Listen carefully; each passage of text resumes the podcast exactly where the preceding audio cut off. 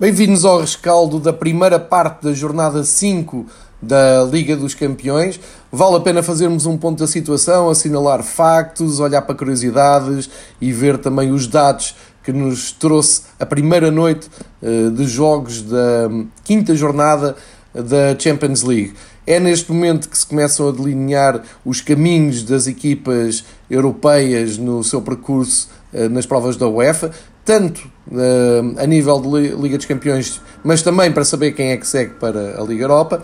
E numa noite tão rica em factos e em curiosidades e de momentos uh, daqueles que ficam para, um, para a história da competição, vale a pena fazermos aqui então um apanhado, um resumo e um olhar mais atento, grupo a grupo, um, para fazermos então o ponto da situação da, da Liga dos Campeões uh, nesta reta final da maior prova de clubes do mundo. Começamos então por ordem alfabética, vamos espreitar o grupo A, e no grupo A tivemos um, um embate dos mais esperados, portanto tivemos o segundo jogo entre Real Madrid e Paris Saint-Germain.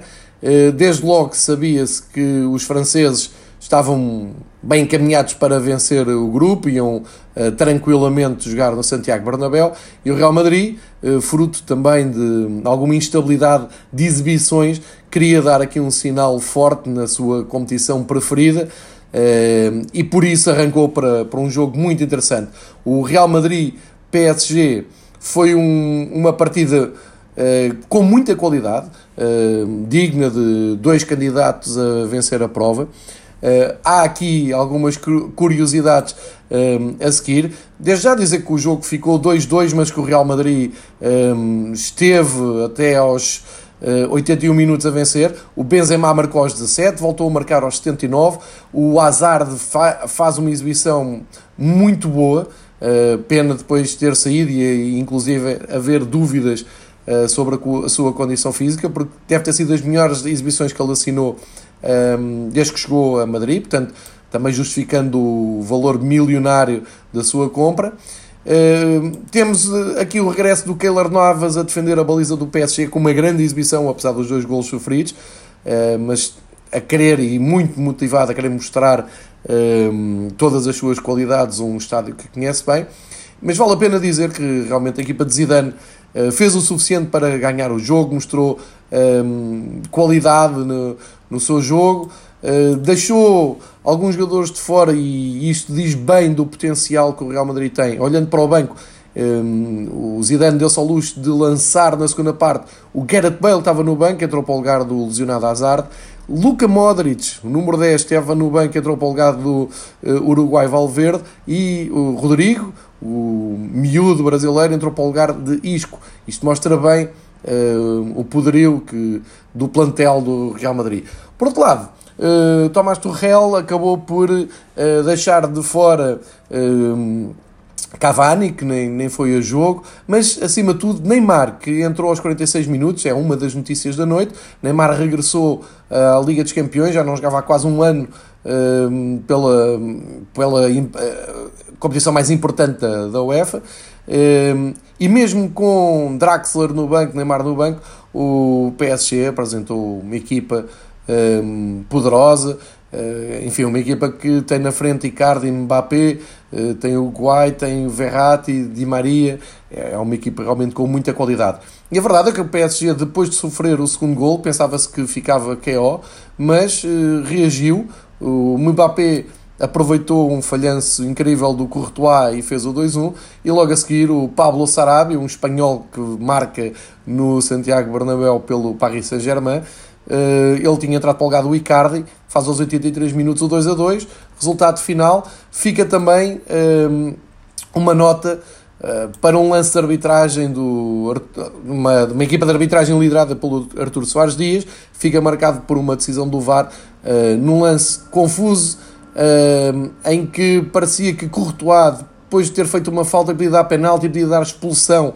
Uh, é tudo anulado por uma falta, suposta falta a meio campo sobre uh, Marcel.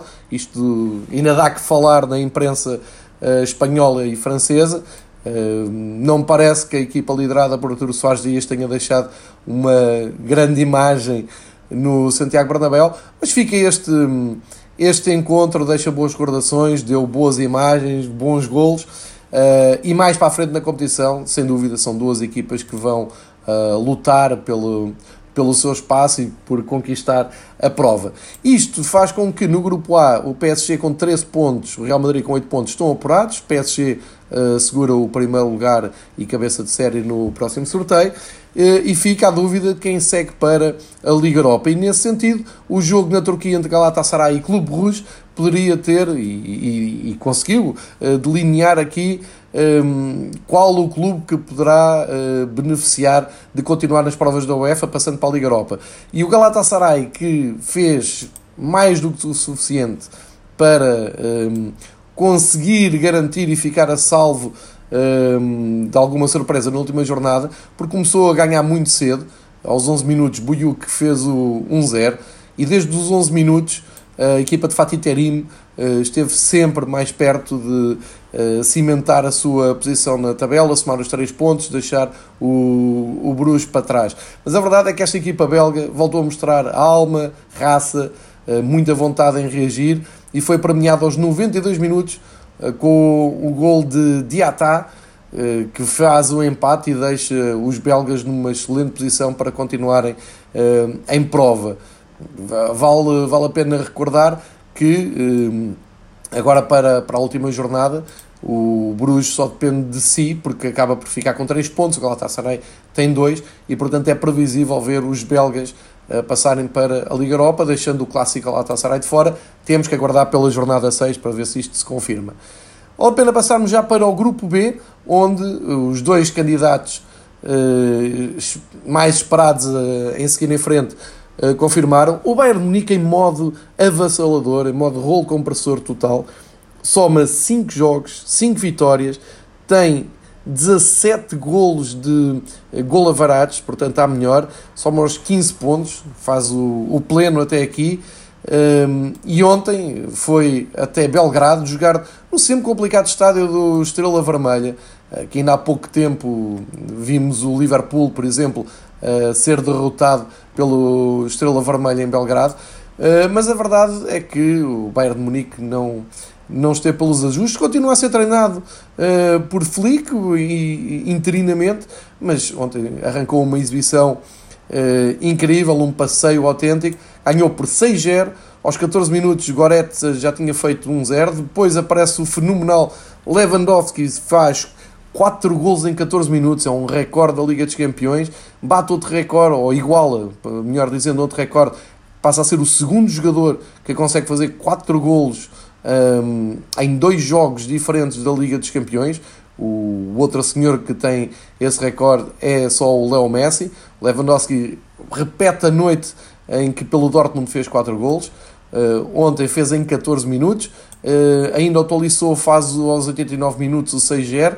Eh, vale a pena também referir que o Perisic teve em duas assistências, o próprio Tolisso teve noutra, o Filipe Coutinho noutra e ainda o uh, Pavard uh, a assistir para o 4-0. É um jogo sem história, é um jogo que uh, mostra uma superioridade assustadora do Bayern Munique.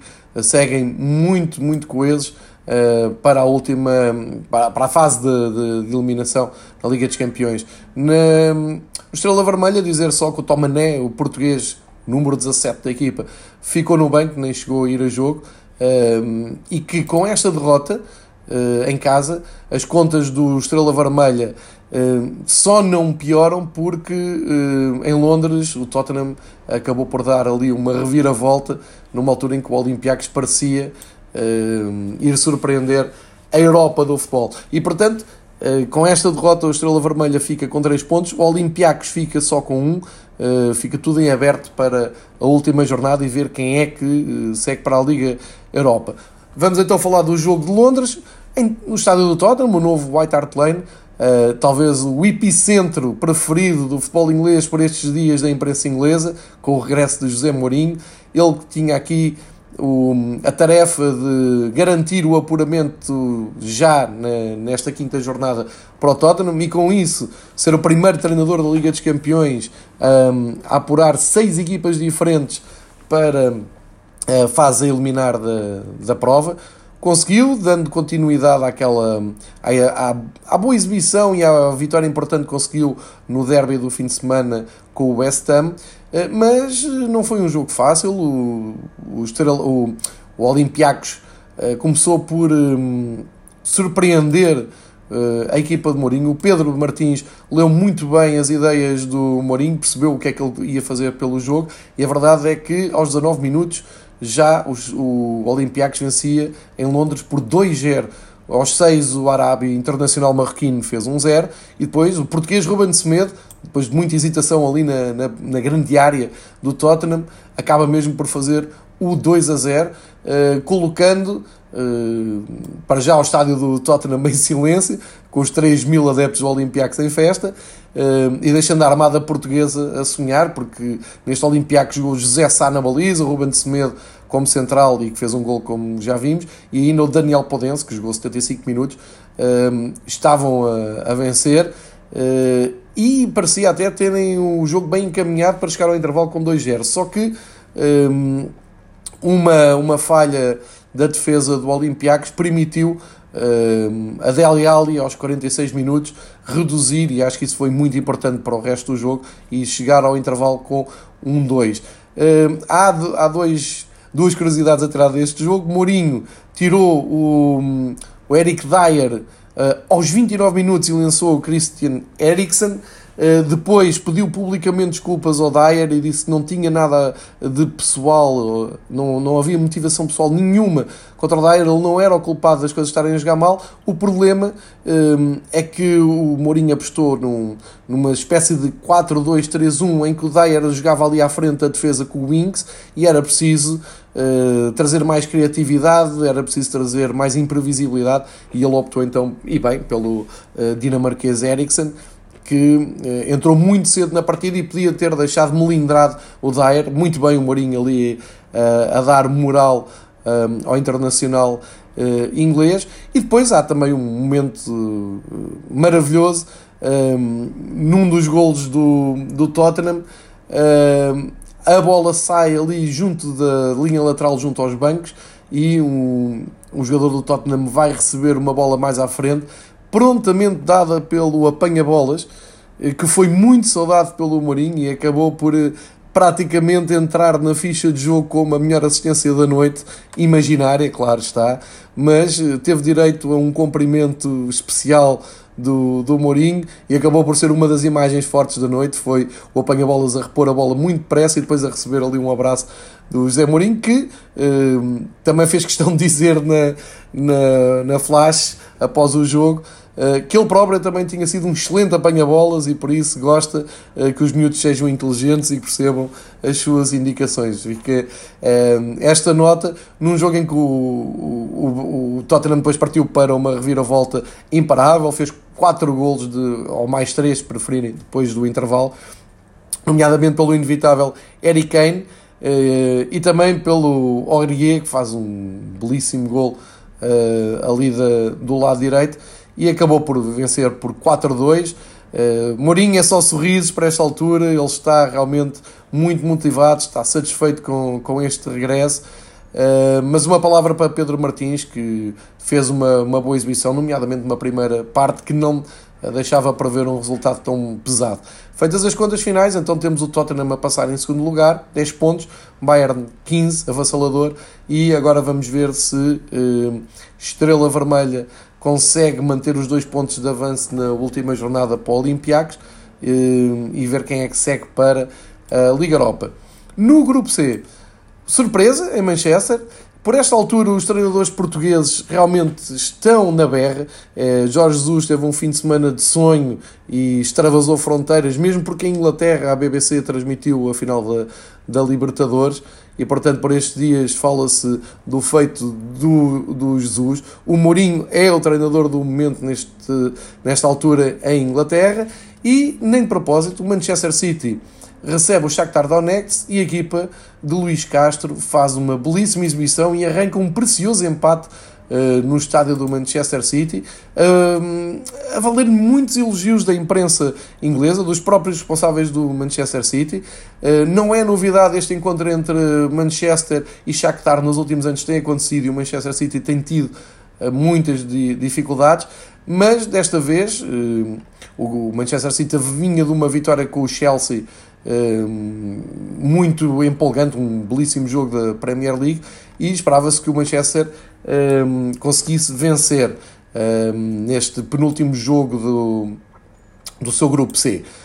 Uh, acontece que o Manchester City ao intervalo estava 0-0, o jogo estava equilibrado. Na segunda parte, o Iker Gundogan faz aos 56 minutos o primeiro gol. Pensou-se que a partir daí uh, o Manchester City iria um, partir para uma exibição melhor, a volumar o resultado. Uh, o Manchester que jogou com João Cancelo e Bernardo Silva uh, a titulares. O, um, ficou de fora o Agüero, portanto na frente jogar o Sterling e o Gabriel Jesus. Uh, e a verdade é que o Guardiola teve muitas dificuldades para conseguir tomar conta do, do jogo. Curiosamente, só fez duas substituições: tirou o David Silva e meteu o Kevin De Bruyne aos 70 minutos tirou também o Phil Foden e, e apostou em Rodri aos 76, mas do lado de Luís Castro, uh, numa equipa um, eh, composta só por jogadores ucranianos e brasileiros, um, eh, acabou por fazer um, uma excelente segunda parte e chegou ao gol aos 69 minutos, um gol marcado por Solomon, que tinha entrado para o lugar do Conor Plianka, ele entrou aos 65 minutos, marcou aos 69, numa belíssima jogada Ehm, de, de posse de bola do, do Shakhtar e acabou por eh, garantir um ponto o Luís Castro, um ponto importante, uma exibição que valoriza muito o trabalho do, do técnico português uh, nesta Liga dos Campeões e acaba por uh, dar um salto na, na tabela porque o Manchester City garantiu o apuramento. No fim, o, o Guardiola veio dizer que estava um, encantado com o apuramento, que já não, não lhe fugia ao primeiro lugar, portanto o objetivo estava cumprido, fugindo um pouco à, à exibição que ficou aquém daquilo que era, que era esperado. Claramente quis falar só em factos, em resultados, em pontos, eh, e nisso realmente o Manchester City cumpriu a sua obrigação, já venceu o grupo.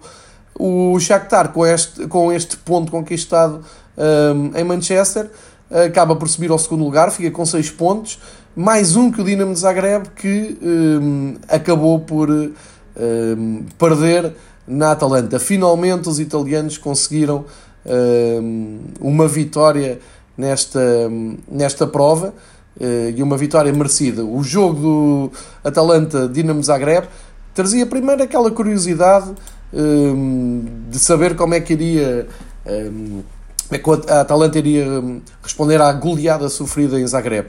Eh, vale a pena lembrar que na última jornada a Atalanta tem que ir eh, à Ucrânia jogar com o Shakhtar Donetsk e o Dinamo Zagreb recebe o Manchester City. Portanto, eh, fica aqui o, o apuramento do segundo classificado em aberto. Vamos só olhar com um pouco mais de detalhe para o jogo de Milão. A Atalanta está a jogar no San Siro ou no Giuseppe Meazza, conforme o ponto de vista se é de um adepto do Inter ou um adepto do Milan, mas a Atalanta tem jogado em Milão e desta vez conseguiu finalmente impor-se, ganhou 2-0, ganhou com toda a justiça, com toda a naturalidade, depois de terem sido surpreendidos na primeira jornada numa goleada em Zagreb. Desta vez ganhou primeiro com penalti aos 27 minutos, transformado por, pelo colombiano Muriel, Uh, fez um 0 e depois, já aos 47 minutos da segunda parte, o, o Papo Gomes faz um brilhante gol com uma, um trabalho individual, passando a bola para baixo das pernas do defesa do Zagreb e faz um dos melhores gols da noite. A equipa de Gasperini está a lutar uh, por ainda ir à, à Liga Europa, continuar nas provas uh, da UEFA e, e acaba por, por ser compensado com esta vitória. Uma equipa que tem encantado a Itália, não só este ano, mas também no, nos últimos anos, e a mostrar que também um, tem arcabouço para andar na maior prova um, de clubes de, do mundo. Neste momento, a Atalanta tem 4 pontos, o Dinamo Zagreb tem 5, o Shakhtar tem 6. Tudo é possível, tudo em aberto para a última jornada, sendo que o Manchester City já está apurado. Portanto, este grupo C uh, acaba por revelar-se nestas últimas jornadas um, um grupo muito interessante de ser seguido. Passamos para o grupo D, onde a lógica também eh, imperou, e é o último grupo que vamos analisar hoje. Uh, Juventus Atlético Madrid uh, continuam nos primeiros lugares, sendo que a Juventus já garantiu o apuramento e o primeiro lugar, uh, mas num jogo direto com o Atlético Madrid que não deixou grandes indicações a, a nível coletivo de mais uma vez a equipa de Sarri não foi completamente convincente e já vamos olhar para, para esse jogo com mais detalhe. Este jogo de Turim acaba por deixar ali alguma incógnita quanto uh, ao segundo lugar, porque o Atlético Madrid fica com 7 pontos, o Leverkusen fica com 6, o Leverkusen uh, que foi ganhar uh, a Moscou, um jogo que foi jogado antes do jogo de, de Itália, e, e, agora para, para a última jornada o, o Leverkusen recebe a Juventus já apurada e o Atlético Madrid recebe o Lokomotiv de Moscou, portanto um, fiquem aberta aqui a questão não só do apuramento, como da, do apuramento ainda na Liga dos Campeões, mas também uh, de quem vai para a Liga Europa. Olhando mais detalhadamente para cada uma destas partidas, podemos começar por Moscovo. Uh, o Lokomotiv tinha algumas esperanças de fazer um bom resultado com, com o Leverkusen e, e depois fazer contas de continuidade na, na Champions e, ou na Liga Europa. E o, e o Lokomotiv apresentou uma, uma equipa com o Éder no, no 11, eh, que é, a curiosidade que, que mais nos desperta a atenção, mas o, o Leverkusen foi claramente para ganhar, foi superior, jogou mais, uh, teve a felicidade de chegar à vantagem uh, com um autogolo do Zé Maletinov, que acabou por levar com um disparo do Éder que queria afastar a bola da sua baliza, acertou no companheiro e a bola foi caprichosamente para dentro da baliza do Lokomotiv. O Leverkusen aos 11 minutos a ganhar por 1-0. Aos 54 o Bender acaba por fazer o 2-0 e acabar com todas as dúvidas. Um bom jogo do Leverkusen, só uma equipa muito competitiva. Um, tem um, Diaby na frente, Kevin Volland em grande, grande forma, o chileno Aranguiz também em, em, em, boa forma. Tem aqui uma, uma equipa muito competitiva um, e acabou por conseguir uma, uma vitória muito importante. São três pontos que permitem sonhar uh, e, e, com, todo, com toda a justiça. Um, e vão tentar agora ganhar o último jogo em casa. O jogo mais esperado da noite era em Turim, um, entre a Juventus e o Atlético Madrid, mas foi, foi, um jogo que acabou por decepcionar. Não foi uma grande partida, não, não tivemos um, um jogo espetacular, antes pelo contrário. O Maurício Sarri está com algumas dificuldades em conseguir pôr a sua equipa a jogar uh, um futebol atraente, um futebol que seja um, compacto nos 90 minutos. Houve ali muita, muitas dúvidas até ao, ao intervalo com um jogo dividido, um jogo equilibrado. O Cristiano Ronaldo acabou por ser figura mais uh, por uma rede que usou no cabelo do que propriamente pela sua produção futebolística.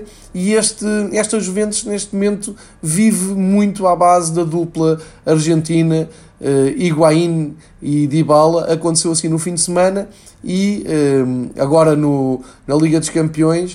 Uh, aconteceu também com os dois ligados diretamente, isto porque Uh, o Dybala foi a jogo, um, foi, foi, foi titular, assim é que é, com o Higuaín no banco, mas foi o Dybala que resolveu o jogo.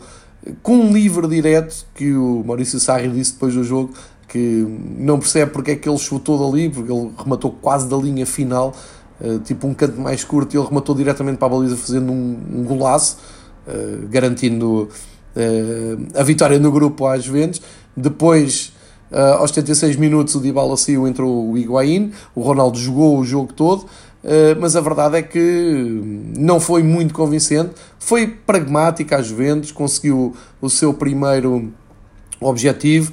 Uh, ainda viu o Delita ser importante no, num desarme já na parte final do, do jogo, ele quer à procura também de se afirmar no 11 da Juventus. E do outro lado tivemos o Simeone, igual a si próprio, a tentar dividir o jogo o máximo possível, tentar numa transição surpreender. Uh, mandou para jogo João Félix aos 54 minutos, para o lugar do Vitolo.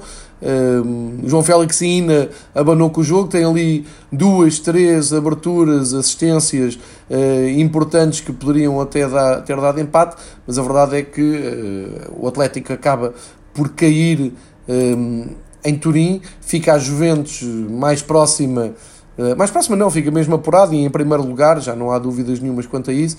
Em 5 jogos tem 4 vitórias e um empate, faz 13 pontos.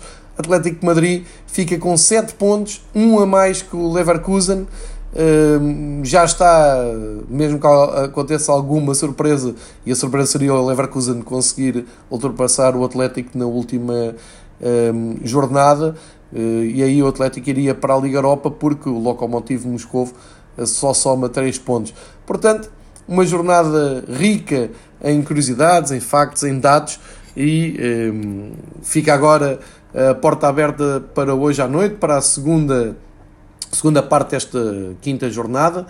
Um, e vale a pena olhar para os jogos de logo, de logo um, dizendo que uh, hoje o Liverpool no grupo E uh, e o Nápoles podem garantir uh, o apuramento, também o Barcelona no grupo F, o Dortmund no mesmo grupo, uh, no grupo G, onde está o Benfica, Leipzig e Lyon, vencendo os seus jogos, podem também garantir já o apuramento, e no grupo H, Chelsea e Valência também vão fazer por conseguir já o apuramento.